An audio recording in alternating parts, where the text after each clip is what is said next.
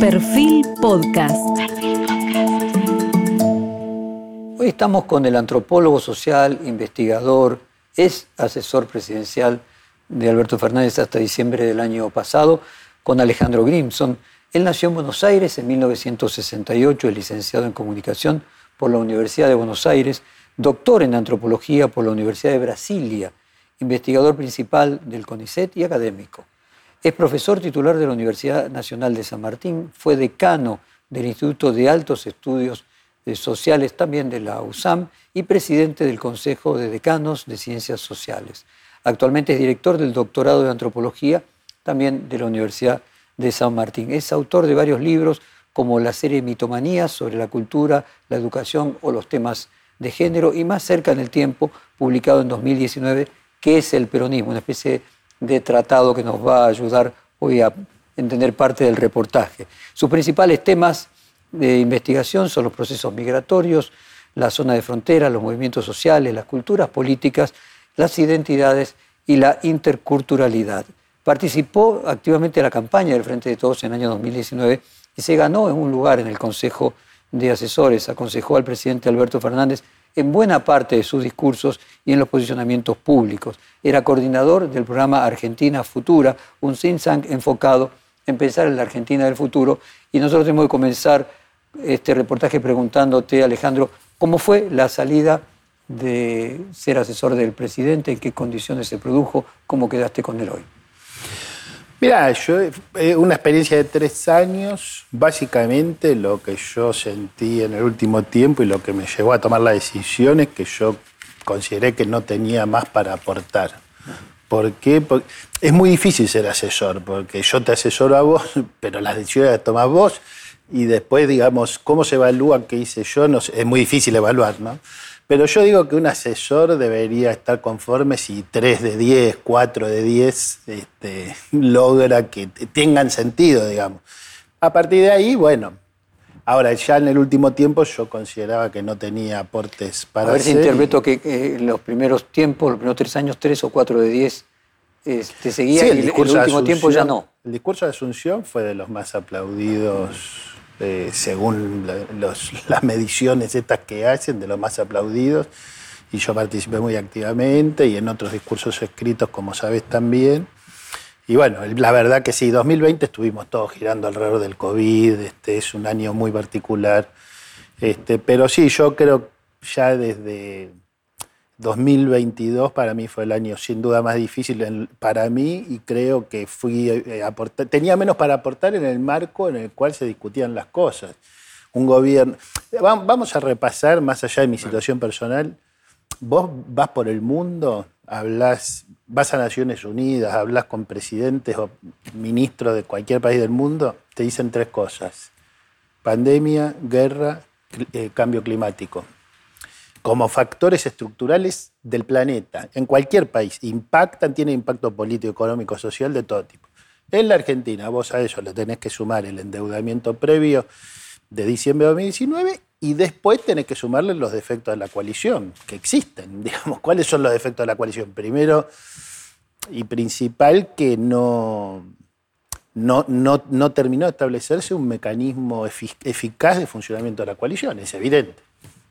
Entonces, este, después vos podés discutir, bueno, ¿qué había que hacer con el fondo? Capaz que vos opinás una cosa, yo otra, el otro otra, pero... ¿O cómo, cómo funcionan los ministerios? El punto de inflexión, a partir del cual vos sentías que no tenías más nada que aportar. ¿Qué lo produce? No, no hubo un punto de inflexión, fue una sucesión de cosas donde yo veía que había que... Es decir, vos lo mencionaste hace unos minutos, yo, mi trabajo principal era con el largo plazo el, libro, el último libro que publicamos desde el programa es sobre una oportunidad enorme que tiene la Argentina. La Argentina tiene una oportunidad enorme. Lo que pasa es que tiene que resolver algunos problemas, después hablamos de eso. Pero la oportunidad existe para la Argentina. Ahora, este, yo creo que ciertas dinámicas de la coyuntura, de la lógica de la oposición, de la lógica de la coalición, llevaban a concentrarse mucho en el corto plazo y ahí yo tenía poco para aportar. A ver, sigamos en ese planteo. ¿Cómo ves al frente de todos desde el punto de vista de su competitividad electoral? Y el frente de todos en este momento está en una situación compleja, delicada, porque está discutiendo a voz pública mientras está gobernando. Este, es cierto que Juntos por el Cambio en algunos momentos lo hizo, o sea, Elisa Carrió hacía una crítica y eso de alguna manera hasta quizás ayudaba en un momento. Y yo creo que muchas críticas ayudan. Ayudan a corregir, ayudan a mostrar diversidad. Pero la dinámica en la que estamos hoy yo creo que no es positiva y que es necesario que el Frente de Todos establezca claramente un proceso de, bueno, como publicó cuando hizo la reunión en el, Partido Justicialista con los diversos actores, un paso para que haya candidatos que puedan darle no solo lo que ya tienen todos los votantes del Frente de Todos, que es pavor de que vuelva la experiencia 2015-2019, sino también un norte, una esperanza, un objetivo, un proceso de transformación. ¿Qué quiero decir con esto? Agarrás cualquier encuesta, las dos preocupaciones primeras de la gente, inflación, seguridad, después desocupación, empleo, salarios bajos, en fin. Bueno, eh, la política no es lo que tiene ganas de ser. Debería responder y dialogar con esa preocupación de la gente. Entonces, vos no podés estructurar un discurso político consistente que interpele a la ciudadanía si no habla de inflación. ¿Cuál es tu programa para la inflación? La gente quiere saber, ¿cuál es tu programa para la inflación?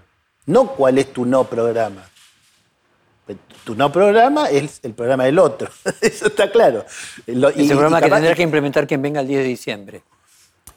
Claro, pero bueno. que podría ser el mismo gobierno. Pero si fuera el mismo gobierno.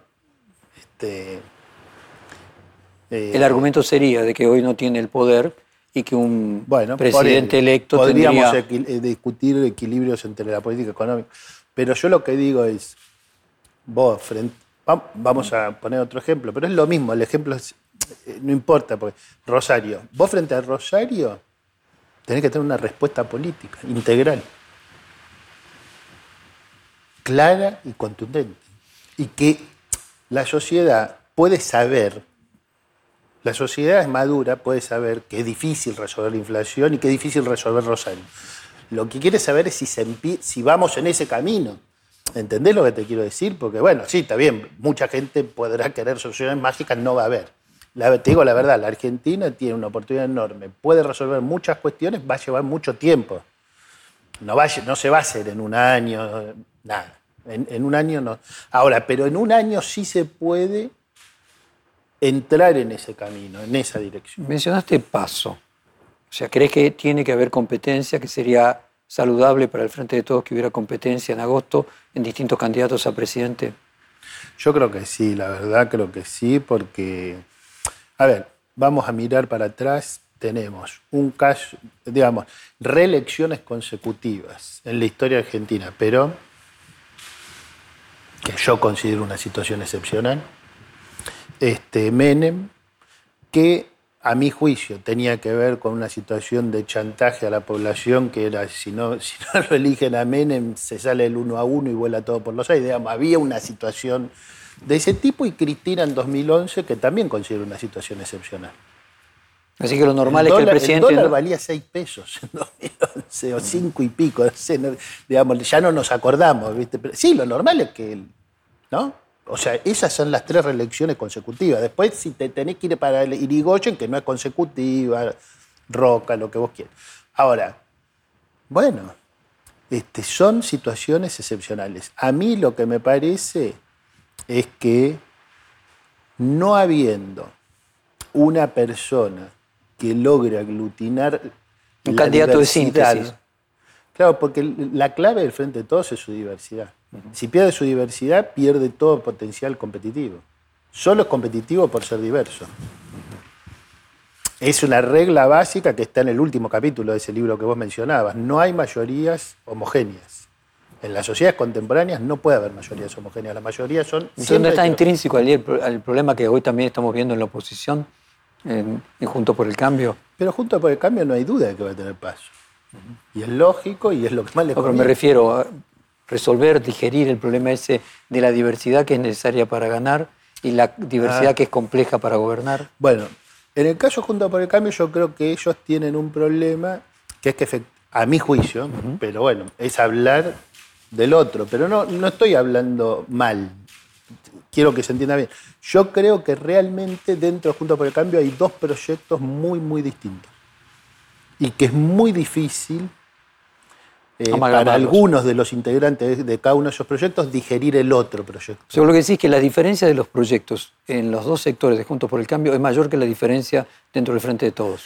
Para mí sí, ¿sabes por qué? Porque un proyecto yo lo llamaría un desarrollismo de centro derecha o algo por el estilo, este, que no va a atender cuestiones que a mí me importan mucho, este, como la mayor igualdad social, etc.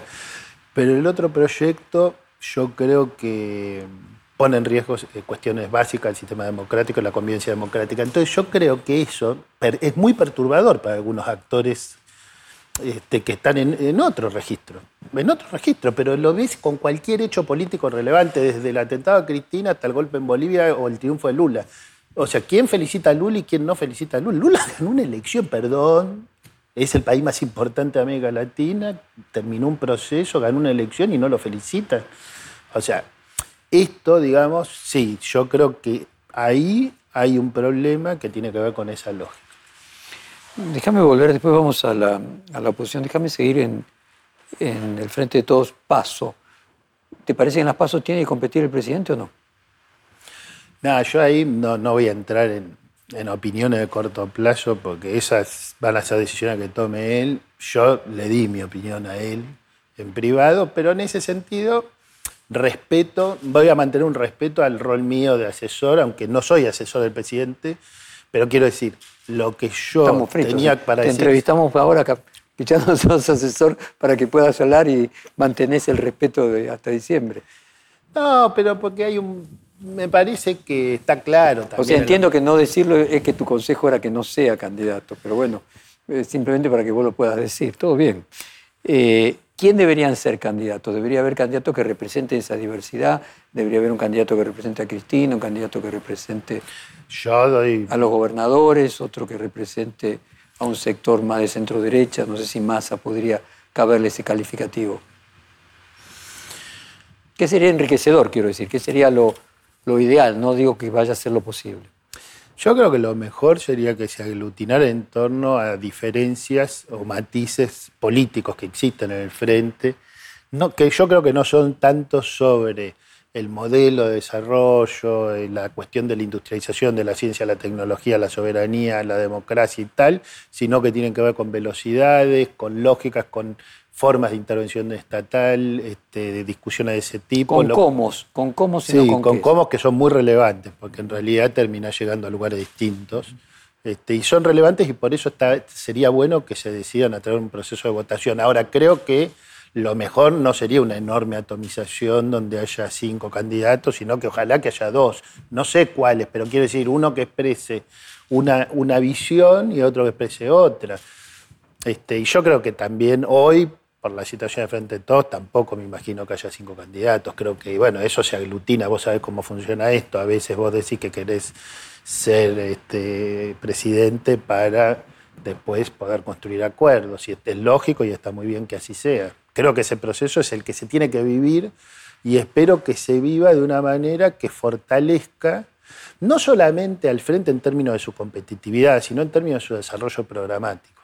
Porque yo, yo no creo que haya competitividad afuera del desarrollo programático. O sea, yo creo que si, insisto, vuelvo a lo que te decía antes, si no le explicamos a la gente cómo se resuelve esto, la gente, digamos, sí, te puede votar por miedo a lo otro, pero... ¿Te imaginas un escenario con una Cristina Kirchner candidata y eventualmente un triunfo que la lleve a, hacer un gobierno más de centro, más parecido al Perón eh, de cuando regresa en su tercer 73. mandato, o más parecido, si querés, a lo que se supone que hará Lula con Alvin de vicepresidente? ¿Adecuado a la época distinta de la primera década de este siglo? A mí lo que me parece es que hay una condición que, hay, eh, que hubo en Brasil y que se dio en la Argentina en el 73 de manera muy complicada, porque como vos sabés, Perón no se podía presentar, la NUCE no quería, hicieron toda una maniobra, solamente un presidente peronista lo autorizó a Perón a presentarse, es decir, fue difícil que se presente Perón, fue difícil que se presente Lula, realmente yo estuve ahora en Brasil, la transformación es muy estructural, ¿no? en el sentido de un sector del empresariado que dice, no, con este señor, con Bolsonaro, este país se funde, eso está ligado a una revisión de todo el Tribunal Supremo respecto de las actuaciones judiciales y tiene incidencia muy relevante en la línea editorial de, de Reggie Globo, o sea, de, un multimedio que es más potente que los nuestros, digamos. ¿no? Entonces, quiero decir, realmente vos ahí percibís una serie de condiciones que estuvieron vinculadas a un triunfo de Lula que fue ajustado, pero donde... Y que aún, aún así ganó por poquito. Por eso digo, fue ajustado el triunfo, dos, tres, ¿no? Entonces, yo lo que veo es que en la Argentina hay más antipluralismo que en esos dos contextos que mencionábamos recién. ¿Qué quiere decir más antipluralismo? Yo creo que hay un sector que no aceptaría, es minoritario, pero es muy relevante igual, y es parte de las condiciones políticas de la gobernabilidad, eh, que eh, un triunfo de Cristina le parecería que sería eh, inaceptable. No, este, sí, violatorio, sería fraude, etc. ex ante de todo, ¿me entendés lo que te quiero decir? Yo creo que eso existe hoy en la Argentina y es muy malo que exista, porque así como ella ya fue declarada culpable por alguna gente, aunque no se sabe porque no hay condena firme, etc., este, bueno, lo mismo, ¿no? Entonces eso eh, yo creo que es profundamente negativo porque obviamente este, daña en lo más profundo la convivencia. por más que ella quisiese eh, girar al centro. Sí, es una hipótesis alocada, digamos, porque yo no creo que ella, este, no sé, creo que Cristina no, no, está en esa sintonía, pero si estuviera, creo que sería muy difícil. Es más, yo creo que eso está vinculado a su decisión del 19, ¿no? Eso también se da O sea, porque en el 19 eso era mucho más factible, ¿no? Más allá de si era leona herbívora, como vos decís leona herbívora, este, o si era, eh, digamos, la Cristina que fuera, pero en 2019 tenía chance de ganar la elección claramente y no, ella tomó esa decisión. Esa misma actitud de rechazo para una parte, aunque sea no mayoritaria, pero relevante de la sociedad, ¿se da con Macri o el rechazo a Cristina? Es más visceral que rechazo Macri? Mira, yo creo que hay un rechazo muy... Macri tiene un problema después de estos cuatro años, que fueron muy difíciles y tal y tal, y que hoy, Juntos por el Cambio, tiene una chance competitiva fuerte, pero él no. él no. Y yo creo que eso es muy frustrante para él. Y eso está vinculado no solo el rechazo de una minoría, sino una mayoría que dice, mm, no quisiera que este señor, pues este señor fracasó. Ahora, eh, yo lo que veo es que conozco acusaciones a Mauricio Macri, a sus entornos, etc. Lo que no conozco son procesos judiciales que hayan avanzado. Es decir, tanto el Poder Judicial como el sistema de medios hegemónicos digamos, es como mantenerlo a Macri como si fuera pulcro, estuviera exento de todas las escenas de espionaje que hemos conocido, de sus relaciones con los jueces y sus juegos de pádel y todo lo que sabemos. Todo lo que sabemos y todo lo que no sabemos. Entonces, este, hay un desequilibrio objetivo en el poder real, que es el poder judicial, el poder mediático, el poder económico, donde además no es una excepción. Yo estuve en España ¿Vos crees que el poder económico también? Mira, yo recién estuve en España y me, me decían, mira, acá es lo mismo, el PP, si el PP hace lo mismo que el PSOE, el PSOE va preso y el... No, no va preso porque no hay lawfare en el mismo sentido que puede haber en otros países. Sí, pero padece una condena, pero es una, pérdida de reputación. si la izquierda roba, su condena es triple porque además lucha contra la apropiación del dinero. En cambio, la derecha, hay como una legitimidad en el Se le asume a la derecha realpolitik y se le requiere a la izquierda una, un estándar de otro. Una ética de las convicciones. Exacto, eso se llama doble estándar, ¿no? O sea, vos tenés un estándar para uno, otro para otro. Obviamente que para Macri hay otro estándar. Entonces, eh, yo creo que ahí su problema es de otro, de otro tipo. Este... Volviendo al tema de la posible presentación de Cristina Kirchner como candidata a presidente, ¿lo ves plausible? escucharemos lo que diga en estos días. Este, y habrá que esperar dos meses. Todas, todas, la verdad que todas las discusiones más, más cortas de este tipo, si va a ser este, eh, tal persona, tal otra, etc. Este, ¿A vos te parece que no va a terminar siendo? Yo creo que hay cosas muy obvias que por distintas razones y necesidades políticas, distintos actores o actrices no pueden enunciar de, manera clara y contundente y que este, además a los medios les viene bien, digamos, que no lo anuncien, porque bueno, es una telenovela fascinante y tal, entonces está todo alimentado y todo es lógico que se cree la situación de si esta persona o la otra y tal, pero yo creo que hay cosas que son obvias. Pero a ver, déjame ponerlo en boca mía para interpretar. Surge de tu discurso que claramente parece que ni Cristina ni Alberto Fernández serían los candidatos en las PASO y que podrían ser otros que representen esa diversidad dentro del frente de todos.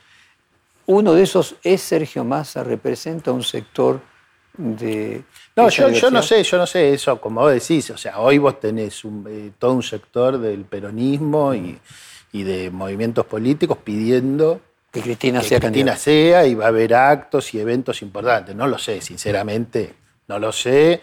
El presidente dijo 20 veces que él quiere que gane frente de todos, que mientras no haya otra opción y tal. Todo eso lo sabemos. Los nombres son los que todos conocemos. Este, Massa, eh, Capitanich, Mansur, Scioli. Esos son los nombres que yo escuché, que vos escuchaste, digamos. Guado. Este, son los nombres que hemos escuchado. La cuestión de Axel, que es que mide bien en términos comparativos con el resto, pero Dado que no fuiste asesor de Axel, entonces podés opinar con más libertad. Eh, ¿Le recomendaría que fuera candidato a presidente o candidato a gobernador? Está bien, está buena la pregunta. Para mí hay dos puntos ahí, fíjate. Un punto es, es una elección muy difícil, o sea, este, muy difícil eh, para cualquier candidato oficialista. ¿La nacional o la provincial? No, no la, nacional para un candidato oficialista es una elección que realmente hay que cambiar varias cosas para poder construir un frente competitivo de cara a la sociedad, con equipos y todo eso. ¿no? O sea, realmente hay, para mí hay que mostrar una renovación. Esto es lo que yo pienso. La sociedad no, no, no, no, no, creo que la sociedad diga, yo quisiera otros cuatro años. Pero, es renovación más Scioli. Eh, no, no, bueno. Pero no, lo estoy preguntando. No, yo lo que digo es, en, en su enunciación, en su programa, en su retórica. Porque esa es la tesis de Grabois, ¿no? O sea, tiene que ser, para Grabois hay un cambio generacional que tendría que ser Guado y él. No, bueno, pero Renovación en un momento fue Cafiero, que era una figura que había sido este, ministro del, del gobierno pero no Renovación es lo que la, en para mí la política no es lo que vos quieras, lo que yo quiero, lo que quiera alguien, sino lo que la gente entiende. Entonces, renovación es lo que la gente lea como renovación. ¿Qué es lo que la gente puede leer como renovación? Puede ser generacional, quizá, o no. O quizá lo generacional le parece más. No sé. Renovación es aquello que logre que No es generacional, decirlo. Ahora, volviendo a lo de Axel, obviamente, él tiene el tema de que, bueno, él necesita no solamente ganar en provincia de Buenos Aires, que tiene todas las chances, hoy todos los números están a favor de Axel porque ha hecho un, excelente gobierno, sino que necesita que, haya un gobierno nacional aliado, digamos. Realmente la provincia tiene problemas serios que sin un gobierno aliado, vos fijate que desde el, desde el 83 hasta acá hubo poca situación. ¿A Axel le convendría perder como candidato a presidente que ganar como gobernador sí va a tener un no, no, presidente otro signo. No, él, puede ser, él puede, no, le conviene ganar a gobernador, pero tener gobernabilidad en la provincia. Ese es el, presidente de otro signo. Claro, ahí, ahí va, digamos, ahí va a tener que construir otra, una escena distinta. Pero lo vuelvo a plantear en términos muy concretos le conviene perder como candidato a presidente o ganar como candidato a gobernador. No, porque perder como candidato a presidente y salir, digamos, que yo no sé, después podrá ser ministro, otras cosas, pero él puede ser presidente en algún momento. Él lo que está, me parece que él también está diciendo, bueno, yo quiero terminar esto para ser presidente después y quiero competir después. Digo, esto, volvé a otra escena que vos conocés que para mí es muy marcante generacionalmente. Si Chacho Álvarez hubiera dicho, no, yo no me alío con De la Rúa, yo pierdo con, con quien sea, con De la Rúa, con Dualde o con quien sea, bueno, probablemente hubiera tenido un protagonismo político en el siglo XXI que no tuvo. ¿No es cierto? Es decir, eso es Lula, porque Lula fue la paciencia.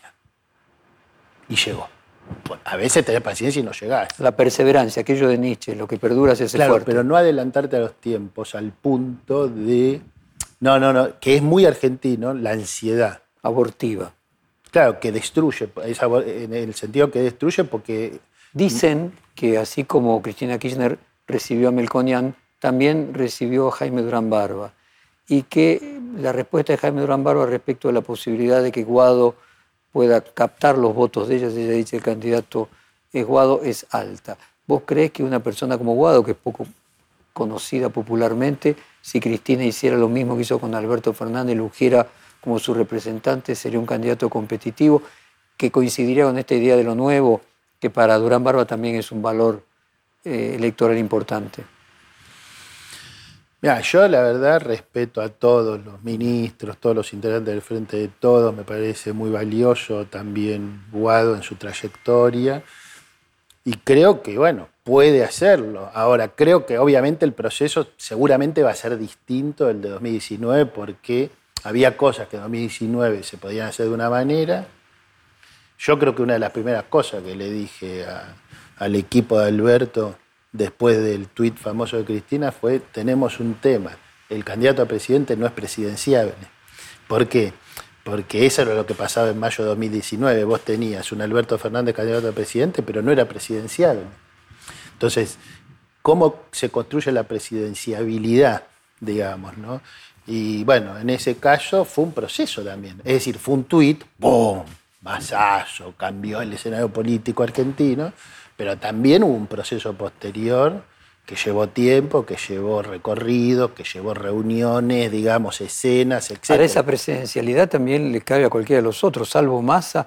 También, también es difícil hacer presidenciable a un gobernador. Sí, pero hoy sí. Hoy esto, todos van a tener que pasar por un proceso de presidenciabilidad.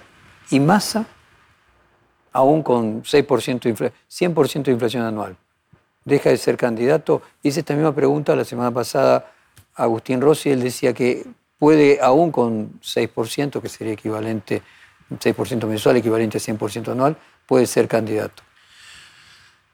Yo creo que hasta ahora ha mostrado algunos éxitos que no son menores, como el, cierre este, el acuerdo de estos días, que le da una estabilidad a la Argentina por varios años en términos macroeconómicos. Uno puede decir, es decir, si vos no estás agrietado, podés tranquilizarte, que es lo que le pasa a algunos indicadores del mercado, que, que bueno, se descomprimen. ¿Por qué? Por el acuerdo que logró Massa. Entonces, ¿por qué? Porque logró algunas cuestiones de orden macroeconómico. Efectivamente, la inflación este, no, va a lograr el primer objetivo que se había fijado. Ahora, eso, vamos a decirlo desde un punto de vista como vos decís, de asesoramiento político es un, es un problema puramente narrativo. Es decir, este, puede haber estado bien o mal asesorado en decir lo que iba a suceder en abril, pero el tema es cómo se compensa eso en términos de, los logros efectivos que hubo, que es que no se sabía. Cuando, él asume, no se sabía si la economía iba a estallar. Al contrario, se presuponía... Bueno, más, hace 10 días la oposición decía que iba a volar por los aires. ¿no? Entonces quiero decir, bueno, Depende, por eso digo que es un tema narrativo. ¿Con ¿Cómo lo evalúas? ¿Lo evalúas por el índice de inflación o lo A ver, para ponerlo en términos más concretos. Sí, puede ser. Si hubiera seguido lo anterior pre-masa, la inflación sería 150%. Entonces, si la coloca en 100, de cualquier forma, su gestión fue razonablemente correcta. Y quizás, ahora lo puedo decir porque ahora no va a suceder, quizás hubiera habido una corrida bancaria. Ahora, después del acuerdo, que no va a suceder, la corrida, podemos decirlo. ¿no? Pero eso es lo que estaba insinuando Juntos por el Cambio, que es lo que quiere promover para decir, bueno, es un caos. Es esto lo que escribe en estos últimos días, hace poco, Carlos Pañi. Este, Macri, Pañi dice, Macri quiere el caos porque él supone que del caos puede emerger él. Lo que Macri no sabe es que el caos es caos, porque nunca se sabe cómo termina. ¿No? Me pareció muy lúcido, porque realmente la idea de que te va a ir bien por el caos pertenece a un nivel de análisis político este, muy patético, muy, muy descarbadiente, digamos. Vayamos entonces a la oposición. Eh, ¿Cómo imaginas la interna, la reta Patricia Bullrich? ¿Ves creciendo? Dicen que Patricia Bullrich crece un por ciento por mes. ¿Ves que puede ganarle Patricia Bullrich la interna a Horacio Rodríguez Larreta? Sí, o sea, creo que puede ganar cualquiera de los dos, sinceramente, porque además falta mucho, ¿no? Entonces, eh, digamos, no es que uno tiene el triple de votos que el otro, nada por el estilo. Estamos hablando de encuestas sabemos que uno está arriba del otro, pero son todos márgenes eh, estrechos, así que ganar puede ganar cualquiera. Eh, ¿Quién sería el mejor candidato para la primera vuelta de Junto por el Cambio? ¿Ella o él? el, tema es, el tema es muy simple, digamos. Este, si en el mapa que está hoy, donde Patricia Bullrich está en el límite junto por el cambio, casi saliéndose por la extrema derecha. Y Horacio Rodríguez Larreta eh, se corre a un centro derecha hablando contra la grieta.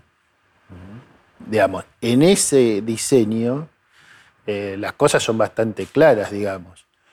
Para un candidato peronista, eh, para ganar, para ganar, puede ser mejor Patricia Bullrich en el sentido de que le permite una mayor polarización y ahí le puede permitirle mayor rechazo. No, esto no, porque pone en riesgo.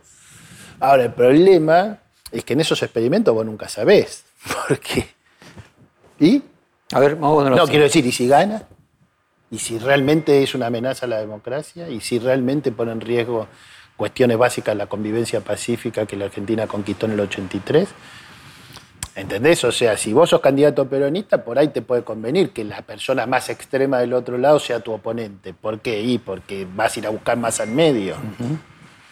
Ahora, el problema es que eso te puede convenir para la competencia, pero si llegas a perder, digo, no, no al candidato en particular, a la sociedad. Y, a ver, el planteo que, hacen generalmente todos los analistas electorales es que si la interna de Juntos por el Cambio la gana Horacio Rodríguez Larreta, es probable que una parte importante de los votos de Patricia Bullrich no se queden dentro de Juntos por el Cambio, sino que vayan a Milei. Eh, mientras que viceversa, si ganase Patricia Bullrich, podría garantizar que no hubiera esa fuga de votos a Milei. ¿Cuál es tu propia visión de Milei? ¿Es una amenaza? ¿Puede estar Milei en la segunda vuelta? ¿Te imaginas un país presidido por Milei? Lo planteo como teorema del absurdo. Bueno, esto da para hablar bastante. Es, un tema que estudié. A ver.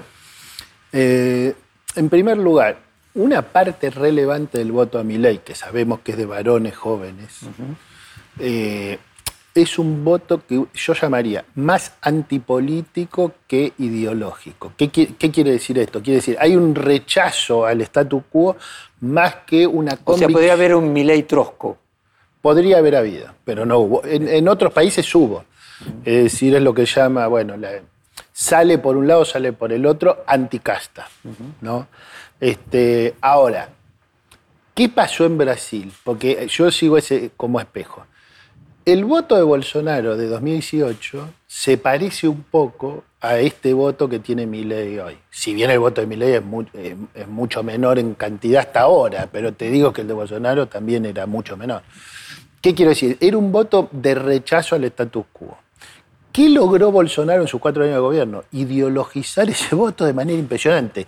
¿Por qué? Porque se convirtió en un voto misógino, racista, sexista, este, eh, violento, pro armas, antidemocrático. Ese es el voto a Bolsonaro de 2022. Es un voto profundamente ideológico. No es un voto anticasta. ¿Entendés? Entonces, bueno, ¿dónde estamos nosotros? Estamos con elementos muy fuertes del voto anticasta. ¿Qué van a hacer las fuerzas tradicionales, llamémoslas así, las más establecidas, las del bipartidismo, frente a esa situación? Bueno, tienen algo que hacer, tienen una interpelación que hacer. evidentemente. Ahora, no la van a hacer por simple voluntad, no es que yo me pongo a hablar acá y le cuento esto a los jóvenes varones y los jóvenes varones me escuchan a mí. No, pero lo que quiero decir es que entender el fenómeno es clave, porque se, está produciendo... Para, entender el fenómeno, vayamos a la causa de la irreductible. ¿De dónde salen los votos de mi ley? ¿Eran personas que no votaron en las elecciones anteriores? ¿Eran personas que votaron en mayor proporción al frente de todos o a Cambiemos? Más a Cambiemos, pero también al frente de todos. Dos tercios, un tercio. Sí, dos tercios, un tercio y con tendencia a equilibrarse y otros que no habían votado, por supuesto. Y en una segunda vuelta se podría decir que irían en esa proporción, dos tercios, un tercio al candidato si no estuviera mi ley en la segunda vuelta. Es difícil saber que, cómo actuaría en una segunda vuelta ahora porque no están definidos los candidatos. Es un punto interesante. Vos fíjate que en la Porque vos podés tener, ojo, lo que te quiero decir, si sacás el caso de Bullrich, que sería el más similar, entre el resto de los candidatos, es muy difícil eh, decir. Si fuera Horacio Rodríguez Larreta y Massa, por ejemplo. Claro, ahí, ahí, podría distribuirse, pero si hubiera en el caso de Frente de Todos alguien que diera un poco más outsider, no sé. Porque Rodríguez Larreta no te da outsider, ¿no? Pues sí que voy a ser provocador con el solo fin de, aumentar el nivel de didactismo. Que si Graboy fuera el candidato, eh, tendría más posibilidades de ir los votos no, no lo de Grabois. Igual, digamos, le tengo aprecio a Juan, pero no me parece que, sea, el, que sea el momento, digamos. Eh, volviendo a esa hipótesis del fenómeno de Milley, ¿hay detrás del fenómeno de Milley un crecimiento de ideas de derecha? ¿Hay algo ideológico independientemente de la casta o es solamente bronca? No, sí, hay un fenómeno global que está en todo el mundo, que está en Europa, en toda Europa. Europa está muy preocupada por eso, Estados Unidos, porque el fenómeno Trump está vinculado a eso, a Bolsonaro. Los casos de los últimos este, que hubo, tanto el de Petro, el de Boric, fueron con la ultraderecha. O sea, Cast no era Piñera, digamos, a decir así. Eh, y así lo mismo eh, tenés en Colombia. O sea, es un, hay un fenómeno global, sin duda. Eh, de o sea, podría haber existido un Milei Trosco, pero si hubiera dos Milei, uno Trosco y un libertario, el libertario le gana al Trosco, porque la sociedad prefiere una preponderancia hacia un discurso más hacia la derecha.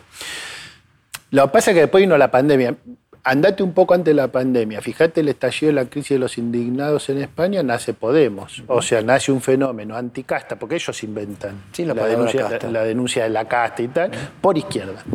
Y después, mucho después nace Vox, pero Vox ya está vinculado también y en su expansión al fenómeno del final de la década pasada y, la crisis de la pandemia también, ¿no? Entonces, ahí te aparece, en, el caso de España te aparece como, bueno, de los dos lados. Aparece. Vos me dijiste que lo estudiaste mucho.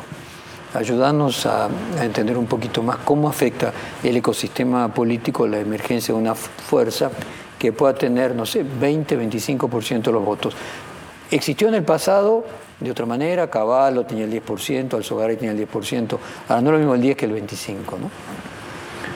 Sí, no sé si va a ser el 25. Si fuese. Este, pero bueno, puede ser el 20, el 18, sí, son cifras muy grandes que pueden modificar muchas cosas. Eh, lo primero que puede modificar es un balotaje, que era lo que estábamos hablando hace un momento, y eso puede ser muy relevante. Eh, lo segundo que puede modificar es las composiciones de las cámaras y del funcionamiento de la política y de las demandas el año que viene. Y eso, ahí viene un desafío que ya lo conoces y lo conocemos los que tenemos algunos años, que es que en general este tipo de fuerzas lo que no tienen es una cohesión ética básica, en el sentido de que de tener 10, 20, 30 cuadros que cumplen un comportamiento. A vos puede gustarte o no el comportamiento, pero digamos, no hacen locuras, este, no sé, de ningún tipo.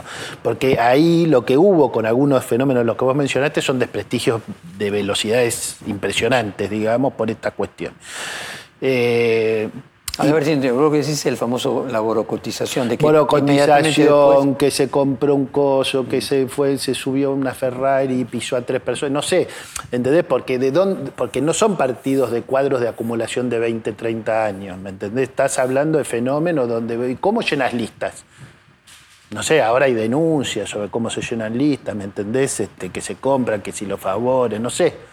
Yo no sé cómo se llena. Pues sí, que una elección de 20%, de 25% no quiere decir que un año después esa representación se mantenga.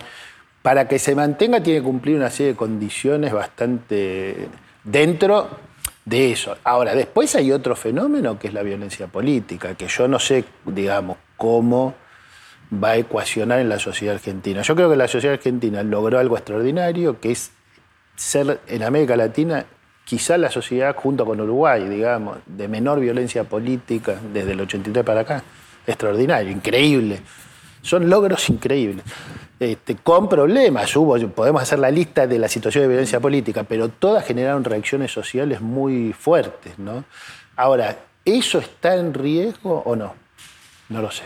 La verdad es una pregunta que para mí hay que hacerla con el tiempo, es decir, no lo voy a poder responder hoy, necesito ver cómo evoluciona y qué es lo que están planteando y cuáles son los límites del antipluralismo que existe en la Argentina. ¿Hay límites para el antipluralismo o este, puede haber situaciones de persecución? ¿Se vos asociar la emergencia de mi ley con el antipluralismo, con un corrimiento a la derecha y, o a la extrema derecha y al mismo tiempo un discurso del odio. Yo te hago una pregunta. Son fenómenos del mismo orden. Yo hago una pregunta. ¿Cómo se logra el desarrollo de Vaca Muerta, la construcción de un gasoducto, la inversión para la liquefacción, este, el desarrollo de energías renovables? Necesitas unas inversiones enormes. Para eso vas a necesitar, además de todo lo que se está haciendo, otras políticas de Estado, gobierne quien gobierne, y que haya leyes que favorezcan la inversión, eh, una cantidad de cosas. Para eso necesitas conversar. ¿Con quién conversa mi ley? ¿Con quién va a conversar mi ley? Solo con, Patricia Bullrich y Macri. ¿Con quién va a acordar mi ley? A ver, ahí hay un punto interesante. ¿Se pueden resolver los problemas de este país sin acordar algunas cosas? No te estoy diciendo que acordó de todo, ¿no? Pero quizás ahí estemos encontrando como la piedra roseta del problema anterior de las diferencias dentro de las coaliciones. O sea, mi, mi ley venga a evidenciar un problema que era anterior.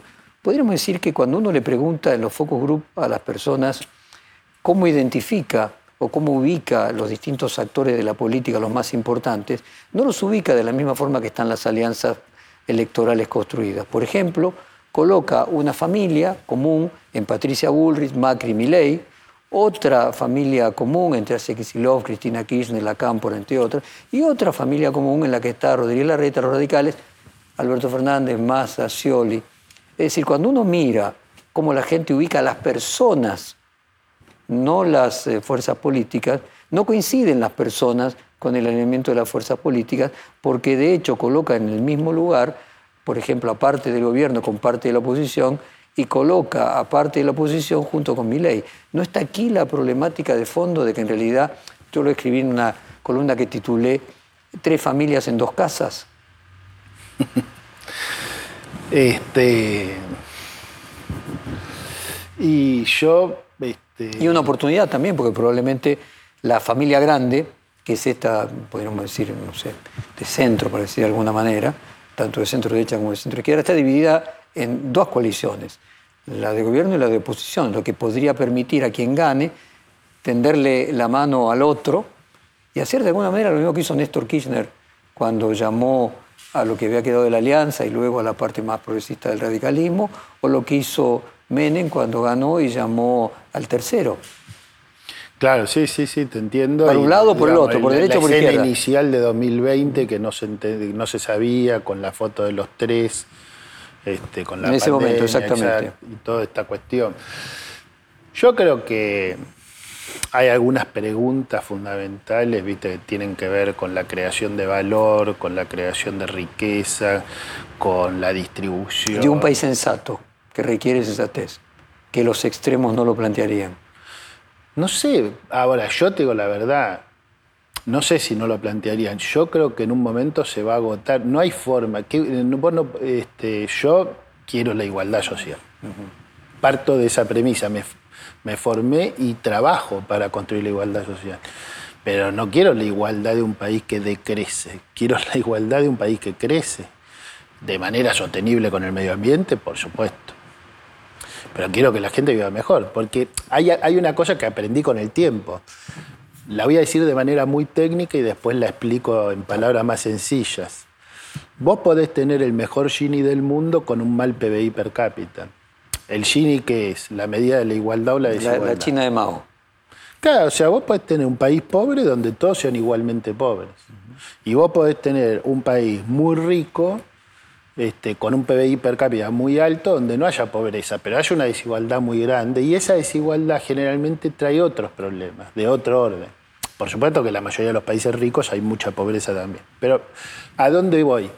A que un discurso progresista de centro izquierda que busque crecimiento con distribución y con inclusión es necesariamente un discurso que tiene un proyecto de crecimiento donde crece el PBI, el PBI per cápita y se distribuye de manera justa. Y no se lo apropian algunos, pero crece el PBI per cápita y se reduce el Gini.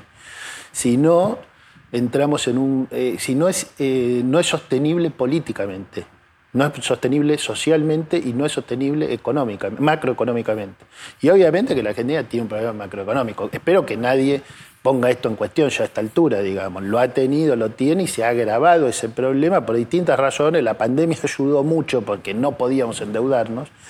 Había que hacer el ATP, el IFE y todo sin poder endeudarte. Hoy la Unión Europea está autorizando niveles de déficit fiscal desopilantes, impresionantes, con un neokeynesianismo impactante. Bueno, nosotros necesitaríamos el neokeynesianismo, pero ¿con qué lo haces? Te propongo hacer una pausa y cuando volvemos hablamos de 2024, no de 2023. Dale. Bueno, volvemos del corte y continuamos el reportaje con Alejandro Grimson, que me decía que todo aquello que lo saque de la coyuntura, que lo pone muy incómodo, es más interesante. Y además, más interesante para hablar con un intelectual. Vayamos a futuro. Trascendemos la elección, gane quien gane. Asume el 10 de diciembre. Eh, ¿Qué hace? Tiene que llamar a una parte del otro eh, para poder producir alguna forma de acuerdo de gobernabilidad. ¿Te imaginas que podría ser el comienzo del fin de una reducción de la grieta? o no, eh, tiene que asumir alguien que imponga por el peso de su triunfo, un triunfo aplastante, una mayoría hegemónica. Yo te voy a decir lo que quiero que pase, este, pero no sé si va a pasar. Yo creo, yo quisiera que ganara alguien con capacidad. Primero de tener una visión del país y saber cuáles son las 10 decisiones que hay que tomar porque vos necesitas estabilizar la macroeconomía y darle una orientación clara que va a llevar, como decíamos, tiempo, pero tiene que iniciar ese camino rápido con poder político, no con licuación de poder político. Y necesitas eh, resolver rápidamente algunas leyes eh, de inversiones productivas muy fuertes. Es absurdo. Hoy en el Congreso sigue durmiendo la ley de agrobioindustria que lo único lo, que dice la ley es que aquellos que quieran este, que los alimentos y las producciones agrícolas o agroganaderas este, se industrialicen, van a tener incentivos fiscales. ¿Qué hace durmiendo esa ley? Si le conviene a cualquiera que vaya a gobernar la Argentina. No pueden dormir esas leyes, es absurdo. Entonces, y hay varias leyes de este tipo, leyes o proyectos de ley que tienen que instrumentarse muy rápido. ¿Por qué? Porque se puede lograr un shock de inversiones en la Argentina, en términos energéticos, en términos renovables, etc. Entonces, yo creo, y eso es la base para lo que hablábamos hace unos minutos, crecimiento con divisas. Porque el gran problema de la Argentina, todos sabemos de la restricción externa. Sin el campo estaríamos perdidos, pero con el campo no nos alcanza. Muy bien, vaca muerta, más la renovable, con hidrógeno verde, litio, solar, eólica, no puede resolver una parte realmente relevante.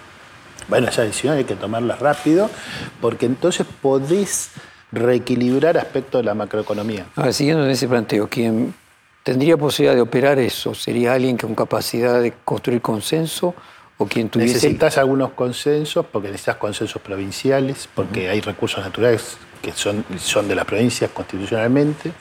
Necesitas consenso por necesidad que sean políticas de Estado, porque si no nadie, te va a creer. O sea, la verdad te digo, las inversiones en liquefacción, solares, digamos, para hacer batería de litio, son inversiones gigantescas. Ni vos ni nadie va a ir a poner plata si no hay cierta... Ah, te leo y, y finalmente conduce a que la persona que podría tener mayor margen de gobernabilidad no sería un halcón, sino una paloma entendiendo la metáfora. Tiene que ser alguien muy concentrado en resolver los problemas reales. Si va a estar hablando para la tribuna sobre violencia hacia el otro y tal, eso no. Eso son cosas que, qué sé yo, después cuando llegue la elección de medio término 2025, que vea lo que le conviene. Pero lo que digo es, realmente, mira, ahora vuelvo, vos me preguntaste ahora, ¿qué es lo más probable? No sé. Esto es lo que yo quisiera. ¿Qué es lo más probable? No sé.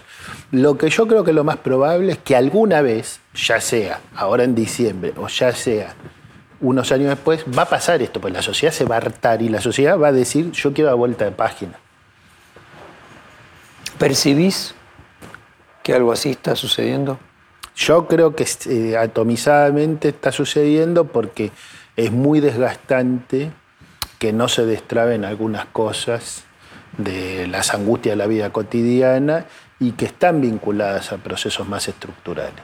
O sea, a ver, aquello, aquello de Legón de la sociedad del espectáculo es que el principal pecado en la sociedad del espectáculo es el, el aburrimiento y el aburrimiento es el resultado de la repetición. ¿Cree que estamos llegando a un momento del paroxismo, de la grieta y que finalmente la gente empieza a aburrirse de lo mismo? Está el paroxismo, vos decís de la grieta, yo te digo de los ciclos macroeconómicos repetidos, de financiarización, endeudamiento, recuperación parcial que no llega a resolver y situaciones de inflación que volvemos a vivir de manera aguda después de muchos años en el contexto global que ya conocemos. Pero que el contexto global no resuelve que está el, problema ahí. Entonces, yo digo, está la repetición de lo más eh, específico del discurso político, de la categorización, pero está también lo estructural de la vida cotidiana del supermercado. Pues déjame que deje para el final la pregunta más fácil de todas.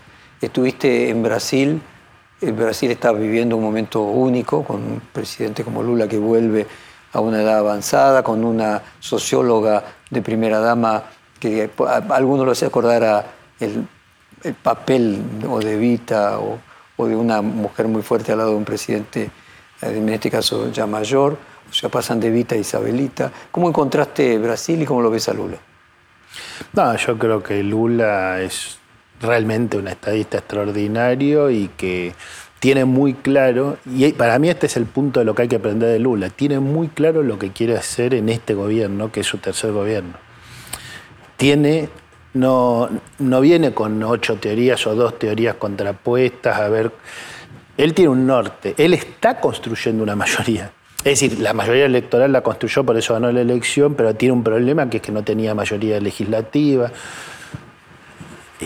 el pragmatismo es fundamental para poder cumplir con los principios.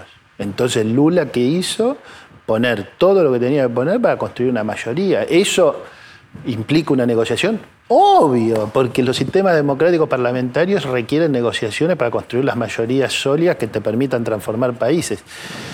Y yo creo que este hombre, que es en Brasil es un mito y es una realidad, no tiene paradoja también para un antropólogo, digamos, son mitos, hay un mito que gobierna, digamos. Y este mito que gobierna este, está mirando en el largo plazo, está mirando la herencia que le va a dejar a Brasil en cuatro años, porque él sabe que lo que deje a Brasil va a definir. Va a definir, y yo venía hacia acá por la 9 de julio y decía, pero el que plantó este jacaranda, este lapacho y este palo borracho no lo disfrutó. No Cosecha y siembra van Lo estoy disfrutando yo, porque son maravillosos, pero ese es eso. Alejandro Brinson, muchas gracias por esta de conversación. Un gran gracias a vos. Perfil Podcast.